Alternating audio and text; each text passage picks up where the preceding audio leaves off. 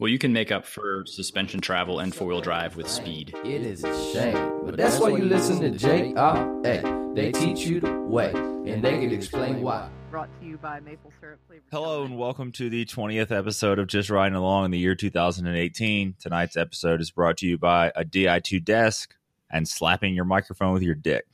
I tried to slap mine, but my microphone just disappeared. With that, we have a great and wonderful show. I want to thank Blake M, Blake M of Georgia sent over $25 with a note. Thanks for all the time, energy, and general hard work. And I wanted to apologize to the listener that was riding the Pivot LES. And I saw him in Leadville and I made a terrible joke. It was bad.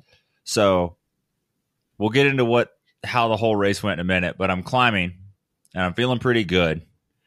I'd had some caffeine. I was feeling it. And I'm climbing on my Pivot LES and I see another guy on a Pivot LES. And I said, I cruise up to him and I said, What did the one less say to the other? And he turns to me and says, he said something along I don't know if he had a joke back. I, I think he said I don't know, but he was he was into it. you could tell.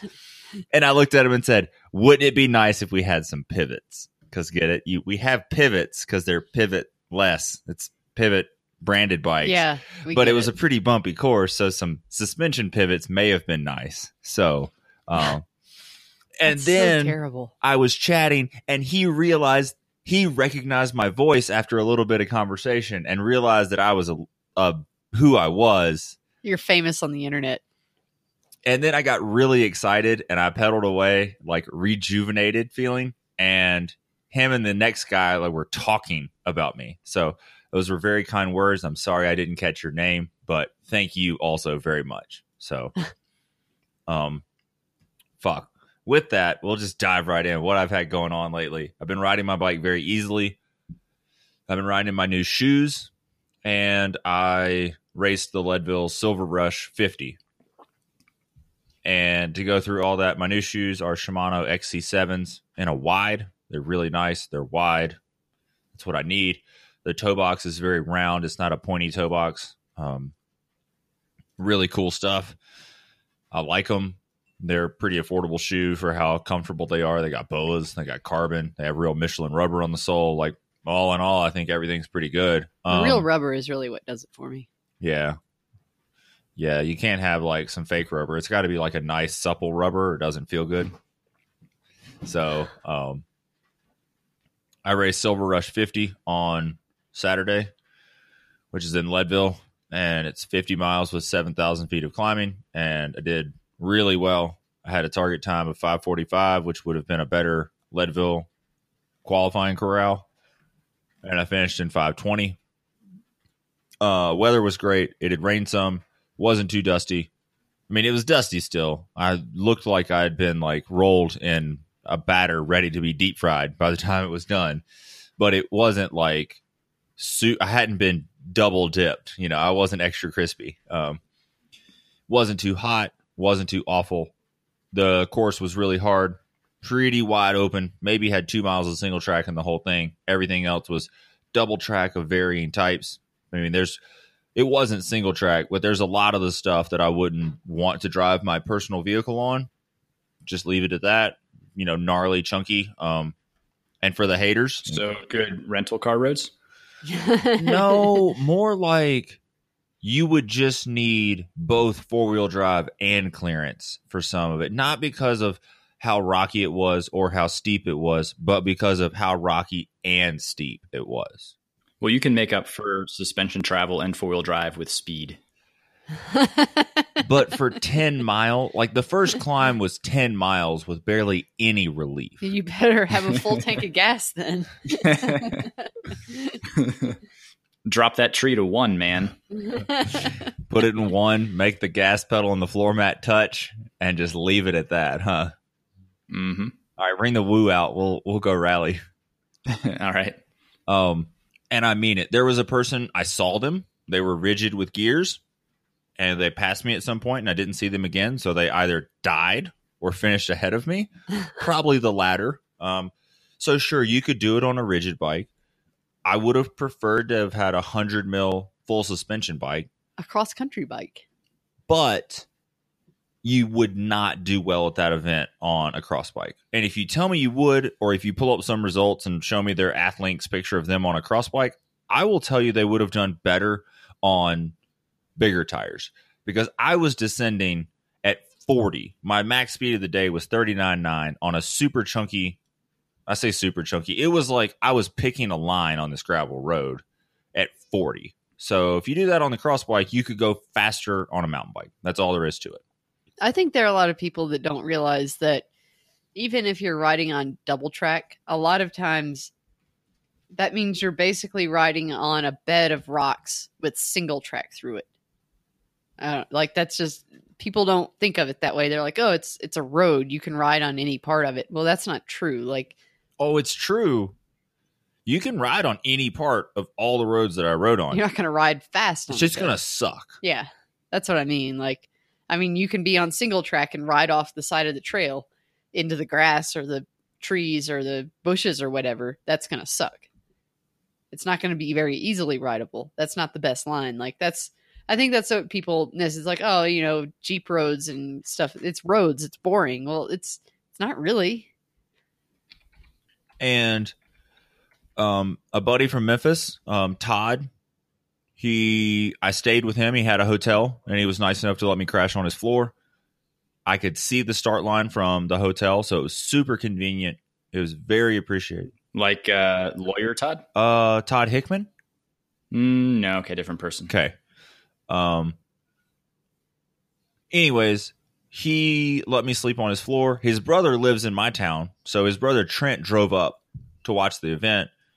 I finished before him, uh, before Todd and his buddy Mark, and was talking with Trent, and eventually had to leave because I didn't feel very good, and it's only like an hour back to Salida, and I kind of knew I was on borrowed time of like get home, get showered, and then like try not to like you know I didn't want to be in the car when I was super tired, and um, I'm a big proponent of not drinking and driving, so I gave away my beer tickets and I got in the car and left.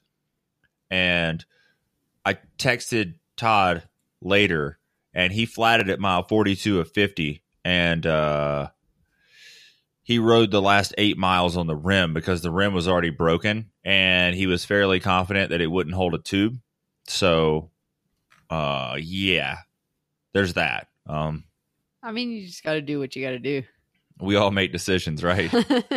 So, yeah, some people finish that race on the rim. And then I talked to a customer today. A guy was just in, and he flatted at mile 42 and a half and rode in on the rim. So, if you're not running proper Colorado tire pressures, because I ripped like from mile 40 to 50, you pretty much descended back to town. Like, I averaged 15 miles an hour for the last 10 miles of the event. So, you know, it's pretty moving. Like, I hit a rock so hard and felt it. Like I felt the rim and the tire and everything. Like, and it made that noise that you don't like. And I was like, maybe I could slow down. And I slowed down a little bit. And like the rest of the descent, there was like, I would hit a big rock and it would like bounce off of my foot and my down tube, or like I'd hit a rock and it would like flip up and like dance around on my shoe for a minute and then fall off. Like it sounded bad. It was a hard descent. And I can't imagine riding that on the rim. So that had to suck. But other than that, I don't really have anything going on. I'm really happy. It got me a really good corral for Leadville, which is five weeks away at So the what- time of recording. Why don't you just go ahead and say like what expected finish time slash corral did did you get into? so it got me into the Six hours. it 50. got me into the sub nine corral at the Leadville 100, and I meant to look this up. I can't remember. The last few miles of the event is pretty hard. Um, Of Leadville or Silver Rush? of Silver Rush. Okay. So, in all seriousness, Matt, are you looking for like eight hours flat At- in the at? Leadville. No, Yeah. if I went eight thirty, I would be really happy. Sweet. and I was about six minutes out. So my my silver rush time was five twenty and change, like five twenty two, 520, 32 or 22, like 520 and a half ish. And if I had done 515, I would be in the 830 corral, but instead I'm in the sub nine corral for the 100, which is good because it bumped me up one, two, three, four corrals from my new racer or no qualifying time corral. So, how many people, number wise, do you think are starting in front of you? Like 500? Probably more than that. Um, 1500. no, not that many though. I'll give you an idea. I would say a, I start in the middle. I'm guessing I just start squarely in the middle. Well, that's good. Better than nothing. A whole lot, yeah. Because Way better. what I'm doing is I'm trying to go sub nine. I'm now in a proper sub nine corral, so I feel like I'm where I belong. And I also don't have to ride through a bunch of people that just want to finish, you know, in 11, 58, 59, you know. So Yeah. Yeah, yeah. at the very least, my hope is I can ride out with a group of dudes, women too. Well, Yeah. Uh, There'll be some women there that are going the same pace. I, sure. The fast ones. I just say that because only one woman beat me yesterday, which was a new thing for me. Like usually I'm not that close to the front of the fast women. So that's a pretty good accomplishment for myself as well. But so yeah, there'll be some women there. I don't know if they'll be in my corral though. I feel like they'll either be like faster, faster, or like not faster, faster, if that makes any sense. Maybe it doesn't. Anyways, um I don't know where I was going with that. Oh, it at best I can leave with them and get dropped. You know, like that's my goal. So, but I'm doing pretty well. I'm going fast. I'm feeling good. So, pretty excited. And that's all that's going on with me. So, if someone else wanted to talk, that'd be really cool. Kenny can go. I don't have anything super exciting. I haven't been doing a lot of riding. been getting into my new house over the past week. It just takes a lot of time. trying to think what riding I've done at all.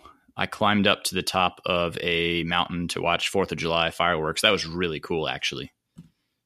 That was a really good time. Just brought some camping chairs and some Jack Daniels, and that was really cool because there's nobody around and it's like quiet, but you can see everything. Super cool. So, highly recommend that if anybody has the ability to get on a mountain to watch fireworks. Super awesome. Way better than being packed into some park with like 5,000 other people and like not being able to get in or out and like, you know, all that crap. Yeah. So that's cool. Other than that, I've just been riding my Stumpjumper. It's my only bike and it's been treating me well. I like the fork at 140. I think I'm going to keep it there. I also like being back on the Fit 4 damper. The grip damper is decent. So for those out there who have like a rhythm fork or anything else that has the original grip damper, it is not shabby at all. Uh, the Fit 4 is just that little bit more plush from what I can tell. And also nice being back on the Evol air spring. So that's pretty cool. Just really liking the Fox stuff. That Fox 34 stuff, so good. Anything else new? Random factoid. Um, if anybody has a blown up Bontrager Line Pro, maybe? Uh huh. No. We no. a- Line whichever one is the 108 point of engagement chrome hub with aerolite spokes and the carbon hoop. Yeah, that's the Line Pro. Okay. So Line Pro Carbon.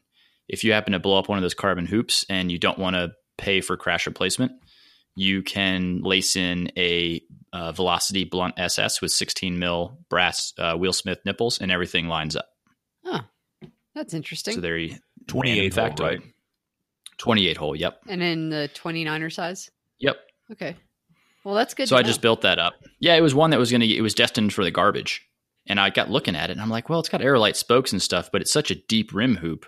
It kind of limits you to what you can get. So the blunt SS is fairly deep for an aluminum hoop, and then just add the 16 mil nips, and there you go. Did you happen to So- weigh that Line Pro rim? Uh, no, I didn't. I've got it sitting in my basement. Yeah. So I'd, I I'd really like to know a weight on that. Yeah, there you go. Well, now that it's out, I'll let you know. I can't. I don't know where my little gram scale is. I don't know. It's not I'll legal. go find it. It's uh, it's packed away somewhere, but I'll find it and I'll weigh it, and I'll weigh the the uh, new wheel as well. It feels decent, but if you know, if you just want to spend a hundred bucks instead of five hundred bucks or four hundred bucks or whatever it costs to uh, rehoop a carbon one, that might be a way to go. because I know Trek has been taking care of some people on those rims. They do break really easily, uh, but other people, like in this case, it was a rim strike, and they're just not doing anything about it. Yeah, that's what we're They offered about. like We've got a warranty on the 27 plus ones going right now, like Mhm. the So wide a line 40. Yeah, the line five. Gotcha. 40. So we talked about it in our episode last week where you weren't here, but um, this lady, uh, hey Matt, there's a deer in the yard. You should go run after it. I'll be back. Sorry, Salida has a nuisance deer population, and they just poop everywhere. And right at this time of year, when it's like springtime and they're starting to have babies, they actually get aggressive and they'll like chase your dog and try to trample you and stuff. So Matt's gonna go take. Hey, tell Matt to try to ride it. I've always tried to try ride deer. it. Like walk up to it real nice and see if you can pet it. and then and then jump on his We back. basically have like a mosquito net over the back door. So I can just look from where I'm sitting. Like I just I'm watching Matt walk down the back sidewalk. He is approximately 20 to 30 feet from the, uh, the deer sees him reaching down to pick up a rock and has kind of turned away cautiously. Oh man, he's chasing it out in front of a car now. he just he's gone. They're gone. Yeah, like you can get um, really close to the deer, and we generally just throw rocks at them. I assume you're not allowed to shoot them. no, there was someone at one point in time in Salida history tried to get um, permission to shoot them with like a bow and arrow because you know it would be relatively not dangerous to other people. But the thing is, like you, they're since they're like they're town deer, so they live off of like people's gardens and stuff, and they they there's no natural selection. Like they live far enough in town that like they rarely have any yeah, predators. other stuff doesn't bother yeah, them. so like Yeah. there's you could definitely kill one, but you wouldn't want to eat it. So it would be really like wasteful. And I like oh, because it lives off of like McDonald's scraps and stuff. yeah, exactly. Yeah. Like they're like they they don't have really any natural predators. So yeah, Matt's back now. He, they're the raccoons of the deer They world. are. They're yeah, raccoons. they're deer coons, pretty much. Yeah, they're they're like scruffy. Like the one Matt was just Oh, I don't like that. That sounds that sounds vaguely racist. I want to call. I assume that's probably derogatory. I don't know exactly what, What it about means, rack but deer? I want to call them rack deer. yeah, that's good. Rat deer, rat deer works too. Like R A T deer. Oh yeah, because that's like the one Matt was just chasing had like a giant bald spot on its side, and they just have like diseases and shit because there's no natural selection here in town. Now, as soon as they like get up in the hills, the mountain lions eat the shit out of them. yeah, man. It's funny. Like eight They're- minutes away on my bike, like deer see me and they like freak out and run from me. Yeah. But like down here, they they are act just like like, deer. they're like, nah, I'm gonna like go this way, dude. Yeah. So, um, what were we talking about before you started? I was talking about Line the line. from- Oh yeah, the we line. were talking about line Yeah, I mean, line rims into we deer. talked about last week um a lady hit she did have a rim like she hit a rock with both wheels but the damage that she sustained doing that was just excessive for her size and riding style and speed. Like she pinch flatted both tires and broke both rims and both of them are like delaminated and they have like if you look at the very top of the bead like the is is, it uh, does it split right down the middle? yeah Yeah, that's they just it's a bad production. Like the way they designed that and laid it up, it's terrible. I'm super bummed about it. well you know $1200 retail carbon rims play stupid Yeah. games win stupid prizes right There you go. so that's why I, I i did order kenny you haven't heard yet i ordered a set of the Nox Farlows on i9 hubs Oh, nice. Yeah, 28 hole because, you know, I'm not huge. I'm a I'm a ride hard, but you know, I'm like a small person. that Air lights, I assume. Uh I just yeah, it's a CX ray or a Sup- Oh, okay. Supreme I forgot which one it was. It's you the got lightest the one. spoke upgrade. It, yeah, I paid for the spoke upgrade. Cool. Yeah. So um, they're going to be a pretty light build for a set of Farlows, but that's that's really what I was looking for. It's been what I've been looking for all along. But you know, when I saw this lady's rim failure, it just scared me enough to, um, you know, to like go ahead and like put the money down for it. Like I had to dip into my savings a little bit, but it's like I just I do shit like out in the middle of nowhere. And if I had a rim failure like that, like even though if I'm going way out there, I have a spot tracker and I carry like spare spare tubes and stuff, like I could get into some shit, you know? Like I could end up like spending the night outside when I didn't want to, you know, because I'm just I just do some, you know, I like I just get out there and I can't have shit that's going to break excessively on something where it shouldn't. So those are going to go on eBay. Like I'm not even going to try to pawn those off off on any JRA listeners unless someone just really wants them.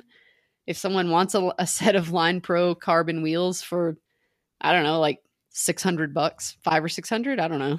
I don't really know what they're worth, but I'm probably going to put them on eBay. If someone really wants them after we've like trash talked them so much, you're you're welcome to give me American currency for them, but I'm not even going to like try to tell you that they're worth it. Yeah. I'm on the local Facebook group and someone is trying to sell bushes. You just have to dig them up and give them American currency. No, that's definitely his neighbor's bushes, and this neighbor pissed him off. So he's like, "Hey, all you got to do is come over here and dig them up. That's like Good to go. Downer Shit.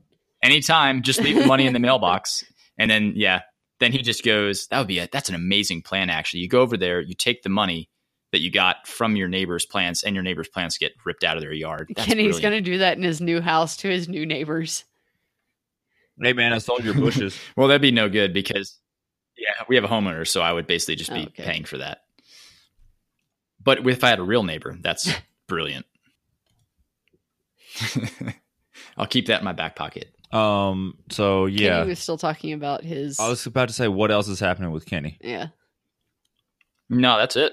I just haven't been riding a ton. I'm going to go ride Park City Cool. in the morning. I think. I got a long weekend, so every other week I get uh, Oh, that's nice. Saturday, Sunday, Monday. That's three pretty three new, day isn't it, weekends right? are fun. Um, the downside is I've got you know two six day weeks. I guess you could look at it that way. Yeah. but it's nice that way you can actually you know plan some stuff i like it. it works out good so me and another guy swap and we do that every other weekend Well, that's cool. yep works good I um I mean I haven't really done anything. We recorded what last Wednesday? So I had already Something like that. Yeah. yeah. like I I'd already had my weekend. I went on um I went on a a mountain bike ride that didn't really I mean it was awesome and it was a good adventure, but it was um not exactly the party I was looking for. So uh, this weekend I'm going to so tomorrow I'm going to go out and do the Tank 7 trail, which is a trail one of off of one of the uh, Colorado slash Continental Divide Trail drainages, um, a little ways south of here. Like I'm gonna go south on the Colorado Trail from like the nearest access and hit up Tank Seven, and it's gonna be fun. Like it's it's super. The only time I've ridden it was when I went bike packing last year with Levi, with our buddy Levi. Um, I was on a loaded hardtail, so I didn't really enjoy it that much. So I'm gonna go back with the Mayhem, and it's gonna be awesome. Um, it's hard to get to because it's like segment 16 of the Colorado Colorado Trail, which is notoriously bony. So it'll be fun. That's really it. Like other than that, I've just been working, so nothing crazy exciting. You guys want to knock out a question or two? Sure. yeah let's do it Oh, they're still in my email because it's been a busy morning already. Um, oh, geez, this is a big one. Blake, oh, he sent a donation over. I guess we were like financially obligated to answer his question. What a dirtbag move. I'm going to send you a question and then pay you to answer it, fucker. Um, thanks for the awesome podcast. I know it's a ton of work. I hope some of these questions are widely applicable enough to merit discussion and be helpful to others as well. I know y'all have similar experiences with getting into bigger bikes and would really appreciate some advice. I think I managed to avoid asking about things y'all discussed recently. Wow. That's a pretty good one. That'll be a first. It's a long one, but I tried to make it easily digestible. That's what she said. That's what the two girls said with one cup. Uh, currently, he's riding a Tallboy 2 with a 120 pike and I9 trail wheels. 39 years old, 210 pounds, 6'2. Been riding for over a decade. Lives in Georgia. 80% of the riding is on rolling terrain with roots and rocks. um, purposely purpose built trails and whatnot. I do some riding in Pisgah, and then bike decision. I'm de- beta- blah, blah, blah. I'm debating between a Tallboy three and a Hightower. I've got one of those suit and tie office careers, and I really enjoy using my hands and building up and maintaining my bikes. I'm pretty devoted to Santa Cruz because they make things so easy for a home mechanic. I can't argue Yeah. with that at all. They also haven't gone as far off the deep end on geometry as a lot of the other bikes, and I think the Hightower especially will stand the test of time pretty well. I'm almost glad they didn't update it this year. According to Fox, I broke a shaft in the shock this past December. To be fair to Fox, I was riding it hard at Pisgah. Basically, all the rebound dampening disappeared. Mercifully, it happened a mile from the car on the last ride of the trip, which I figured used up all the good luck for quite a while. I got a new shock on crash replacement. It hasn't seen any Pisgah riding, but a few weeks ago the rebound started feeling funny, and I sent it back, and a shim stack was bent, and there was lots of cavitation. After I got the shock back a couple of weeks ago, my one and a half year old Pike started having issues, and he's been burping air out of the lowers with a zip tie, trying to get a couple more months out of it, and the dust wiper seal came unseated while riding. You need to rebuild Shock your and air fork side. have always been sent in for service at the recommended intervals. I don't ride in slop, etc. I have volume spacers installed, and I don't bottom out all the time. I'm 99% pulling the trigger on a Hightower because I don't think a Tallboy 3 is going to offer the additional dur- durability I apparently need. I would agree that Tallboy is probably the more appropriate travel bike for most of my riding, but I've got a four and six year old in very limited time. Each ride is pressed, and I'm tired of shit breaking and me spending a beautiful Saturday morning on my road bike. I've been running 170 cranks for a while, and I'm fine with the bottom bracket height on the Tallboy 2. Also, feel I'd be happy to use the flip chip on the Hightower to raise the BB and steepen things up slightly if that feels warranted. So, the real question starts here. We're getting into it. Um, oh, there's actually a lot more shit here. Industry is a- side note. This is an essay. It seems frames, wheels, forks are all getting burlier, and shorter travel bikes are getting ridden harder. And that poor little rear shock is, in terms of burliness and durability, the same as it was five years ago. Would you agree? Do you think this is going to change? And then he was planning to get a chameleon, boostinate the rear wheel, and move everything over from the Tallboy 2 so I have a hardtail for XC rides and rides with the kids and whatnot. Um, so let's stop. No, we just have to read it all and then kind of run through it. Oh, there's Well, a let's lot. let's shit. talk about the. I mean, let's talk about Hightower tall boy three stuff for a second. Okay. Yeah, quickly, what are the specs on those? Like one versus the other, just so everyone knows. Well, he says Hightower, but doesn't. Do you know the Hightower travel? It's 135 in the rear. Somewhere in that ballpark. I'm assuming he's not talking about the LT, I don't think so either. That or did they dis? I, I'm foggy on that. Did they discontinue one or the other and just have please. one now? I don't even remember. whole please. Yeah, sorry, it's been, been a minute. I haven't been a Santa Cruz dealer in a little bit, so my brother s- has a Hightower. I don't even remember which one he has. He got a new-ish one like last year. I don't think it's the LT though. I think he got the regular. So they did a really great job. I went to Hightower on Santa Cruz. It says rear travels 135, and then after talking about all the bike specs, it says need to take it to 150. Check out the Hightower LT, and there's a link you can follow to the LT. There you go. On By the, the high way, tower page. fantastic. Their website, Santa Cruz. Thank you, little baby Jesus. You click on this thing. I click on bikes, which is in the top left. I don't have to go scroll down through some intro fucking video to get me stoked out. They have it classified by wheel size, which makes a lot of sense. That's like amazing. And then they have little pictures of each little bike and what they are and how much travel they have. And each one's a button. Oh, And it's like, oh my gosh, it has. We're back to the organizational They're skills like, that we learned like in the the, year threaded bottom 2000. brackets of bike company websites. hold on. I know.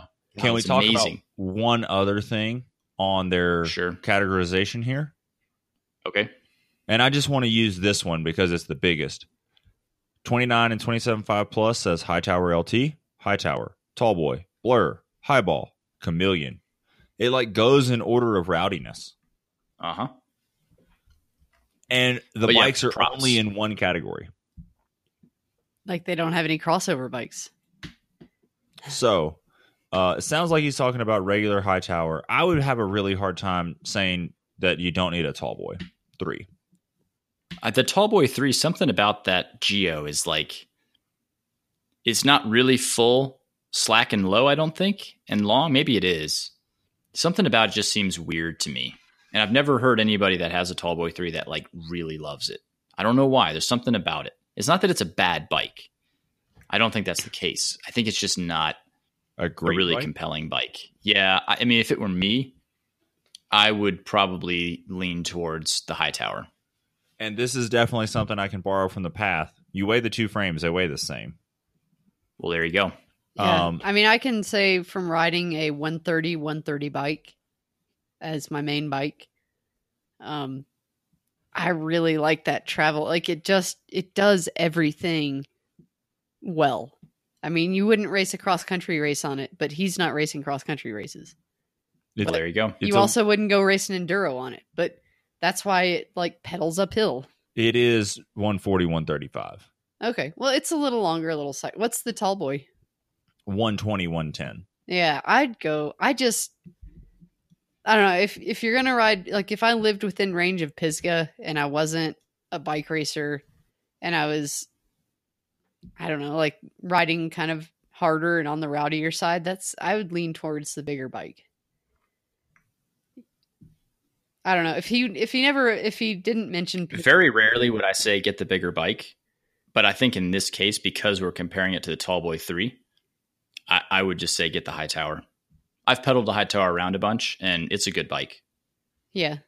I mean, if he said all he was doing was was North Georgia stuff, um, yeah, I think the Tallboy would be great. But you know, the if you want to enjoy your time at Pisgah, I feel like Pisgah is like kind of the Colorado of the East Coast, like the Rocky Mountains of the East Coast. Like you go there to break shit.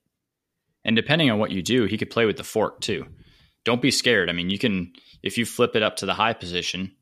If this does this have a flip chip on it? I don't even know. I don't know. Matt's got it pulled up on the on on his computer, but he's looking at his phone. It. So, what was the question? Which bike has a flip chip? the Hightower. does the Does. Hightower have a flip chip? It does. Oh, so, if So it does, then play with the fork. Like put a one, put a one thirty on it. See what you think. Put a one fifty on it. See what you think. So, like go plus or minus ten either way, and just see what you think. this is what I would say though. This is going to be my not to say that you guys are wrong. I'm going to put my two cents on on the bike because I thought about it while I wasn't talking. Get the Hightower for two reasons. One, it has double bridges. Um, so on the Tallboy, which is compatible with the front derailleur, there's only a, a seat stay to shock bridge, or sorry, chain stay to shock bridge on the non-drive side to accommodate a front derailleur. Hightower is one by only. So the rear triangle has that bridge that runs from the seat stay up towards the shock flip chip area on both sides. Yeah. So it's going to be a stiffer bike, and you're a big guy, and you're going to have a 120 hardtail. So let's move your two bikes a little further away from one another, so there's less overlap. So you're getting a Hightower. We've decided that. And the Hightower also comes in uh in baby puke yellow brown. that's what Matt has pulled up on. I his know I would get that color in a heartbeat. They do make Santa Cruz makes some awesome colors. I really like their stuff. Yeah, I mean, I know we we bitch about people being overbiked, but it sounds like for this dude, like especially with the point Matt brought up that it's going to be a stiffer frame. Um, I think that's going to be the the way to go. well, if he just kind of rides generally and maybe does a little bit of rowdy stuff, I'd say maybe don't buy a Bronson. Yeah, don't don't get a, Bron- a Bronson. If you were asking us hi- Hightower or Bronson, we would not say Bronson. Or Nomad. I wouldn't say get a Nomad. No, don't do that. Um. So Uh, oh, he has more questions, right? he does. Uh. 142 plus single speed. Matt's looking at the chameleon. What is the next question about the chameleon? Well, the next question is he said he was going to boostinate the chameleon, and I thought they made something that they don't, which is a bummer. I thought that they made non boost geared dropouts for the chameleon, and they don't. They make boost geared dropouts for 27.5 plus and 29, and then single speed non boost dropouts in both wheel sizes. What are what's the difference between a 27.5 plus and a 29 dropout? I don't know. Like, do they Um, raise the bottom bracket height a little bit with the dropout? Because that's what like yes. the headset cups. Yes, they are. If you look at the picture, Okay. see how much lower the 27.5 plus axle hole is compared to the oh adjusting yeah, just a nut. little bit. So there you go. Um, so we'll move into the next question parts. I've, I've purchased a fanny pack, a Smith spe- session, some more baggies, and an assortment of flat brim hats, but I'm still struggling with the following: fork and shot. By the way, r- real quick, when you said just a little bit, I thought about 50 Cent. just a little bit. I don't get that. Go on. I'm gonna write it down. Go though. on and unbutton your pants just a little bit. Just a little bit. I'm gonna have to listen to this. Oh my gosh, Matt doesn't know a rap song reference. This is Oh, my gosh. I my. feel like we should pause this show. Um, we don't have to listen to it right now. Go on. Given my recent fork and shock issues, I'm 99% on saying fuck it and going ACS Fox 36 and 11.6. Putting the performance advantages aside, I'm almost willing to do it solely for the durability and maintenance. It performs well and it's durable. I'm at a point where I don't give a shit about a little extra weight. Am I going over the deep end? Is the coil going to make the bike feel dead and less poppy? Should I just do an X2 shock? I fail to see how the piggyback on a DPX2 is going to add that much durability. So I want to hop in and answer first. I think you have an old pike that's just kind of tired. And then as far as your shock having issues, I think your frame isn't stiff enough. So by side having loading the shock. it's side loading. So when you have this new stiffer bike, the stiffer link, stiffer, fresher, everything, it's going to side load it worse. So DPX2 isn't going to be more durable in a sense of like side loading. It's going to be more heat resistant. So like Yeah, because if you have, you'd be very, very, very surprised how hot your rear shock will get. So that Tallboy has a six and a half inch by one and a half inch stroke. So it's a, it's like pretty much the shortest factory shock that they make. It's the same thing that's on like an RKT. It is a very, very small capacity shock. There's nothing wrong with it, but when you really get that thing hot, it's going to get a lot hotter than anything else. Just like the same way with a rotor. Yeah, you can ride 160s, not a big deal. But when you get them really hot, they're going to get way more piss than a 200 will. So, kind of same thing with the rear shock. If you ride them pretty, um, you know, not aggressively, it's going to be fine. and the So, I don't think that the I don't think that the dongle shock is going to like give you It's not that much more what I would call performance necessarily. It gives you more heat capacity because there's a lot more oil in the system. Um, it's not going to fade as badly too. Like it's not going to do weird stuff at the end of a run as much, but just the actual, like when it's cool, I don't think you're going to notice a massive difference. Just like when a 160 rotor is really cool, I mean, they still stop pretty damn well.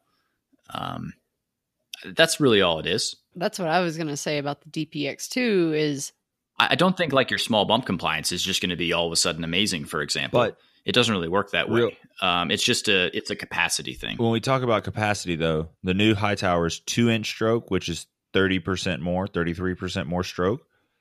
So that should help with small bump because it won't ramp as quickly, right? All that stuff, yeah, and it's going to have more. It's a physically larger shock, so it's got more surface area to dissipate heat. It's got more oil in it. Um, just to be honest, for the average rider, I think just a traditional inline shock works fantastic. So just a deep, regular old Fox DPS, I think is impossible to beat. yeah. They're so good. I was gonna say like to add on to what Kenny said. Like I don't think you're gonna notice a huge difference. I don't think it, it's not the durability of a DPX2. It's the fact that it, like he said, it has lots more room for oil. So if you do 15, 20, 30, 40 minute descents, then you're going to notice not an increase in performance, but you won't have a decrease in performance like you would with the traditional inline shock. So if the Yep. only time you do a descent longer than 10 minutes is like the once a month you go to Pisgah, you're probably fine with just a you know whatever the stock shock is. If you know you live someplace where most rides have a 20 or 30 minute descent in them, you're going to notice that the inline shock by the time you're like 10 minutes in, it's going to start to feel kind of hardtailish. It's going to feel a little rough. So I'm going to say one more thing. The DPS inline is so well hashed out. It's on everything. Everything. They're so easy to rebuild.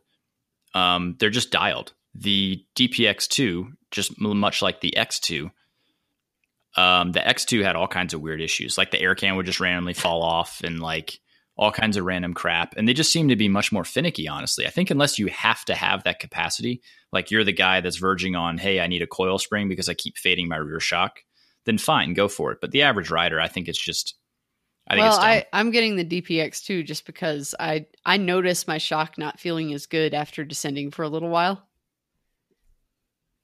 So I that's why I'm I'm just getting it because it's like me being nitpicky about how awesome my bike is. We're only so one thing that's interesting on the Stumpjumper ST, that rear shock is so fucking Yeah. tiny. I think I remember you saying that. For a 120 bike with a 140 fork, that I'm probably going to blow up that rear shock. bet.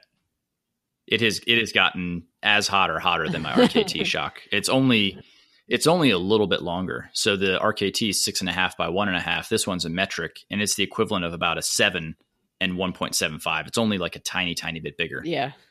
That's I think if you live someplace with really long descents that you do on a regular basis, the the piggyback shock is worth, you know, carrying the extra weight around. But, you know, if that's if that's not you and what you do, um, I wouldn't worry about it. But if you've got your if you've got your ten mile loop that goes around a lake, I don't expect a DPX two to like No. feel better. I just don't I think it I will. don't think so. I, if you read, you know, reviews, people are like, "Oh, it's, I just, I want to suck its dick all the time." I think that's probably. Uh, I mean, I'll, I'll let you know if I feel that way about the shock once I get it on my bike. Um, but I don't expect a performance increase. I just per- expect less of a performance decrease on long descents. Yep. Yep. Okay, so and durability, I feel like is going to be the same. all right, we got a bunch more stuff. Okay, let's keep going. Uh, he talks about shocks. I think we should just say that you don't go full coil, bro. Yeah, don't that was worry the, about that's the takeaway on that. yeah. Um, you're not outside of the range of average rider. Like air shocks tend to not be that great for like someone who's super super light or super super heavy. and then he says here an industry note: Why do you think Santa Cruz are not specking or at least offering a DPX two or an X two on the Hightower? Pivot and Ibis may be the only ones that do something like this. I mean, what percentage of high end Hightowers and other similar bikes are being ridden hard actually still have the factory shock on them? At least sell the frame without the shock. I think we just agreed to disagree with that statement. The shock is probably ample for most riders. Right. Uh, Uh, I don't know for a fact, but it might be that for some reason it physically doesn't fit. I don't know if that's the case or not. I'm just Some, guessing. yeah, some some bikes they don't actually fit. all right, so we still have tires, rims, brakes, and shoes to cover. so, this is the only question we're answering tonight. We're doing two. Okay. I've been working with my therapist and gradually coming to terms with tire weights. I'm trying to focus on the tread. I'm looking at the mi- If you give us hundred dollars, we'll dedicate an entire episode to you. uh, make it we won't talk about any of make our own it stuff. 400, and I'll just rant about how stupid people are about like the cost of car parts for an hour. I, I'm pretty cheap, Oh, man. 400 bucks. Okay, sorry. I've, I've interrupted It's you a lot. totally Go on. fine. It's okay. So, quick side note, we'll we'll come back to his tire question. We've had as much hate mail saying how much they love when I get all fired up. This week we've had a good bit of that, and for the person that sent in the email that was like "Rain Matt in," I've gotten like eight emails in the last two weeks that were like "Fucking hang it out, brother." So if you don't like that shit, skip the JRAs on Mountain Bike Radio because we're fucking here to stay. I did say this. This person emailed me and said, "Hey, can you slap Matt for me?" His rants are, and he went on. He went on his own small rant about Matt ranting, and I basically emailed back and said, "Build a time machine." I mean, Yep. literally emailed back and said, "Build a time machine." Okay, so we're going to talk about tires. He's been looking at Minions. My understanding is that those things are downhill tires with slightly lighter casings. Any thoughts on tires that are a little more trail and a little less full on enduro? I feel like Maxxis has a gap between true, true enduro in the Minion and XC in the Ardent Race Icon, etc. I've never loved the Ardent that much, especially as a rear tire.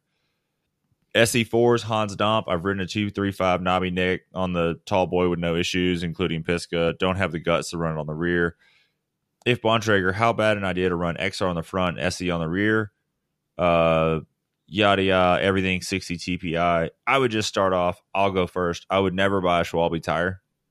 Uh, except for those G ones that Andrea runs on her cross bike. I wouldn't buy their mountain bike tires. I'd buy their drop bar and Yeah, that's a tires. that G one cross tire is is pretty solid.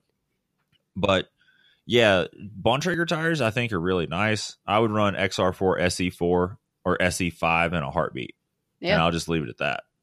yeah, those seem solid. Um, you know, like we discussed last time Kenny was on, if you get a soft rubber compound tire, which we did say, like if if you're on a surface where you want the rubber to actually touch and grip to the surface itself, not just the tread pattern, the softer rub- rubber compound is good. So, like we were talking about loose over hard. and also short uh, short tread blocks. So loose over, I'm still pretty convinced that lots of small soft tread blocks is better than like big loam shovel looking things. I I would. I'm I'm serious. People look at those tires and they're like, "Oh yeah, look at more bigger, deeper things. That must be better." But when your loose over is five mil deep, you know, I just don't. I don't buy the the See, big I- loam tire. The loam tire makes sense if you ride in loam, or if you have a hundred horsepower motor behind you and you need a paddle tire. Well, I mean, that's But- how I ride all the yeah. time. So, see, I would beg to dis. I, I would disagree with that. Like, I feel like something like the Minion DHF DHR combo is excellent for loose over hard. But what I was going to say is we were talking about how the soft rubber compounds, even though they only last for about 600 miles as a rear tire, um, they are really good at that, at like loose over hard. But the, I think they would also be really good for like slick Rudy stuff. Like what, Matt? I'm trying to show you how much question is left. I'm trying to talk and you're making it take longer because you're distracting me.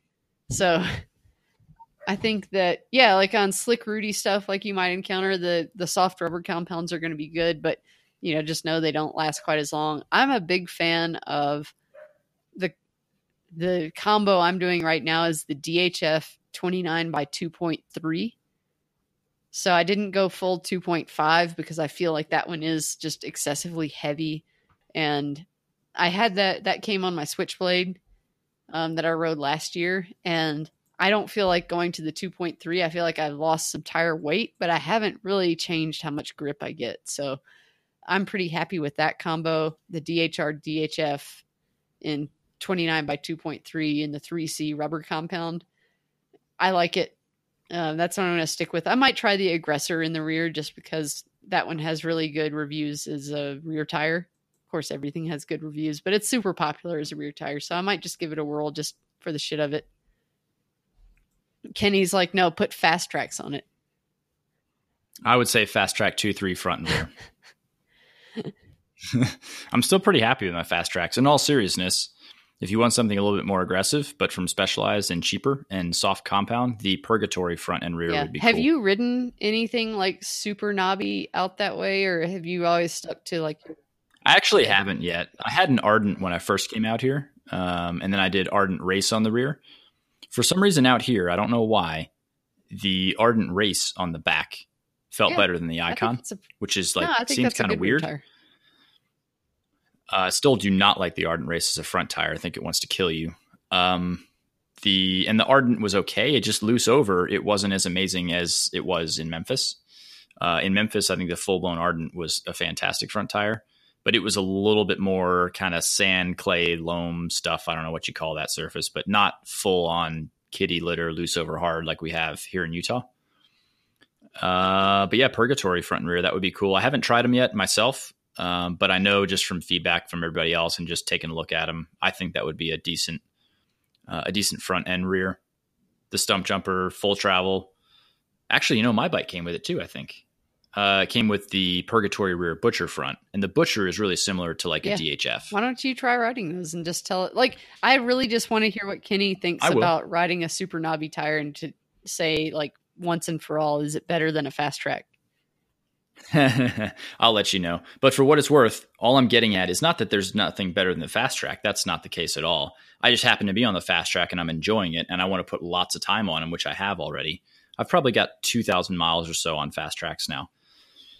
But more what I'm getting at is that somebody who is instantly turned off by the Fast Trak, the new Gripton compound, like I'm just saying, it's it's not complete marketing bullshit. It's that's a, just a good tire, great all around tire. So if you're looking for something fast, especially on the rear, Fast Trak two three. I put it on the rear sweet. of my uh, hardtail.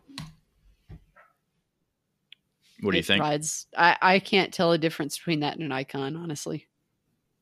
As a rear tire, like Gotcha. rear tires are pretty, you know. For yeah, So next part of the question. Uh, how to change tires all the time without beating your dick against the wall? Practice a bunch. yeah. Um, Work in a bike shop for a week. Do you pour the excess sealant back and forth? Sure. Do you peel the do you peel out the film with dry sealant each time? No. I do. I peel out the dry sealant, I toast it, and I put it on crackers. You know what works really well for those that don't want to peel that out and it gets it most of the way done? Really, really hot water. Yeah. And boom, done. Uh, so rim width. I'm going to do Santa Cruz Reserve wheels for stiffness, lack of need to chew regularly, and I hope general durability. I'm going to run 2.3 or 2.4 tires. Should I do 27 or 30 internal? I think we all just take a vote. I say 27. I don't know. I'm on the 29s now, and I just ordered a set of 29, so I think you should do 29 internal. I'd say 27 though, because the wider the the rim is, I've seen more damaged rims on wider rims. So if you're a big person and you think you're gonna like beat your shit up, I know it sounds counterintuitive, but I'd go 27. Kenny? Mm, I don't really have any input. um, I haven't really seen any better durability from wider wheels, other than probably taco ability. The wider rim is going to be better on that, but rim strikes, I, they're not any better. Definitely.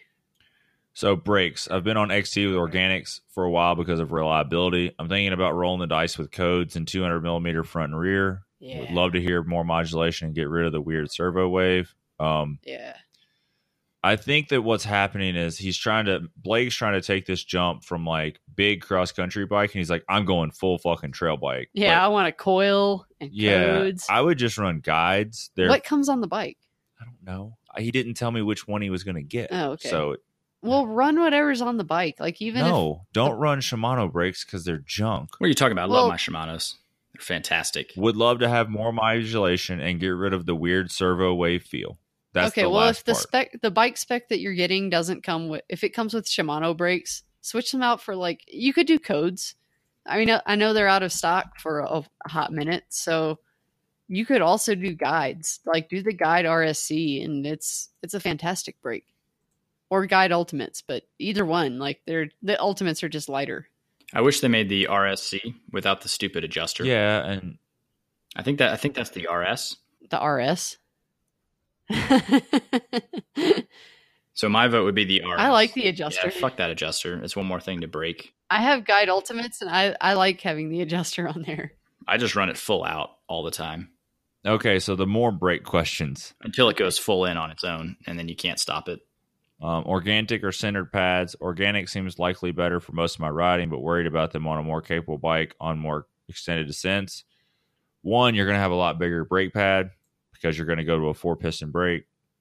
Uh, but are my normal constant up and down rides, going to get the center pads hot enough to work well. Yeah, they're gonna work fine. Uh, switching pads is obviously less irritating than switching tires. My concern is about bedding when switching back and forth. You really wouldn't want to do that. Yeah, Um, don't switch pads. Just, I mean, run whatever comes in the brake. Probably an organic pad. And then the question is, if I've been riding organic pads for a month, can I just drop center pads in, or will I need to rebed the center pads? You need to bed your brakes in anytime you replace your pads.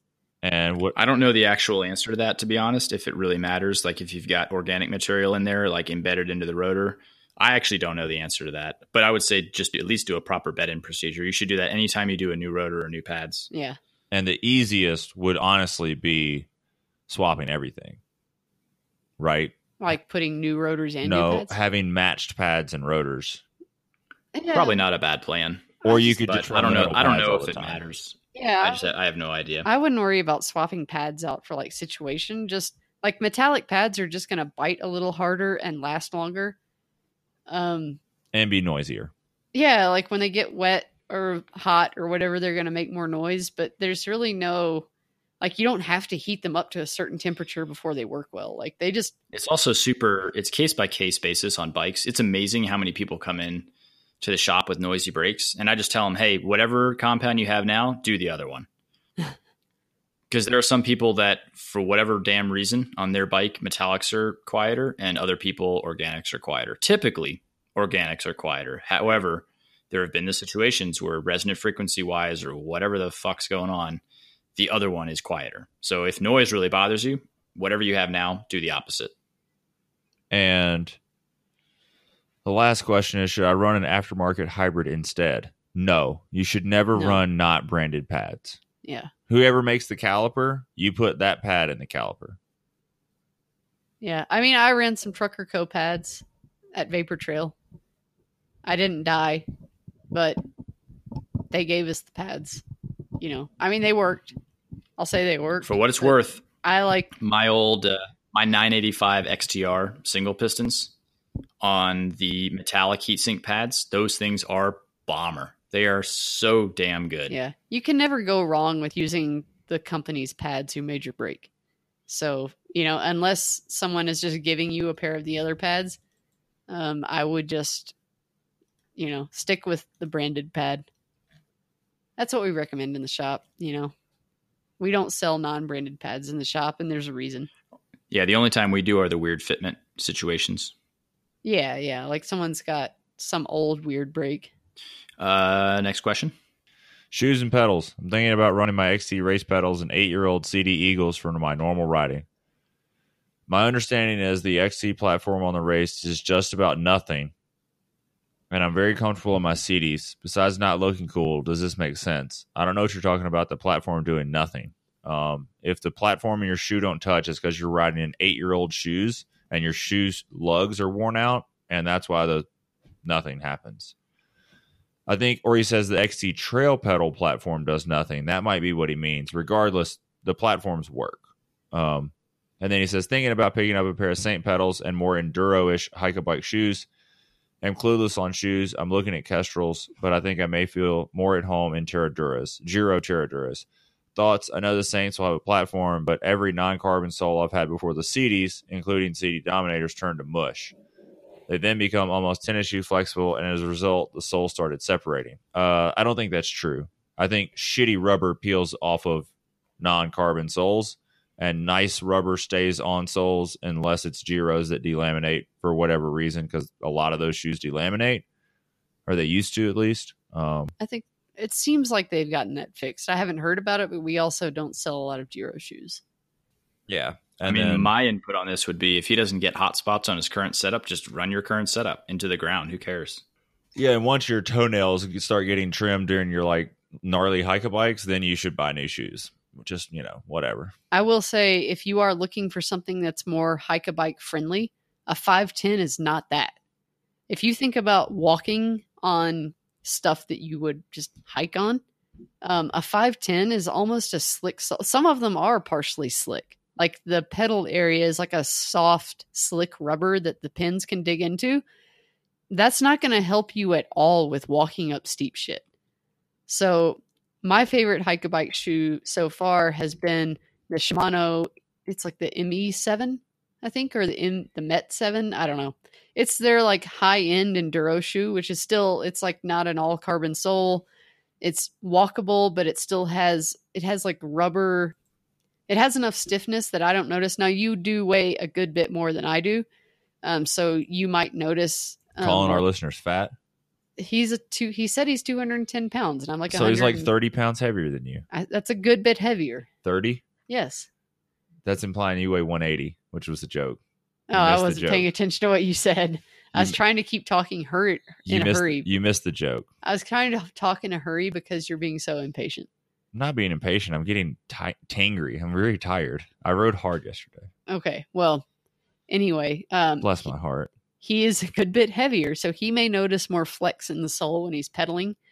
Um, I don't notice the flex that much. I feel like they're a good trade off between a shoe you can hike a bike in and a shoe that you can pedal hard in. I did wear mine for the first more than half of Vapor Trail last year and did well. So I think that that would be I did have a, a problem with the rubber um, coming unglued from the sole, but Shimano was very helpful Um, you know, I called them up, told them what was happening.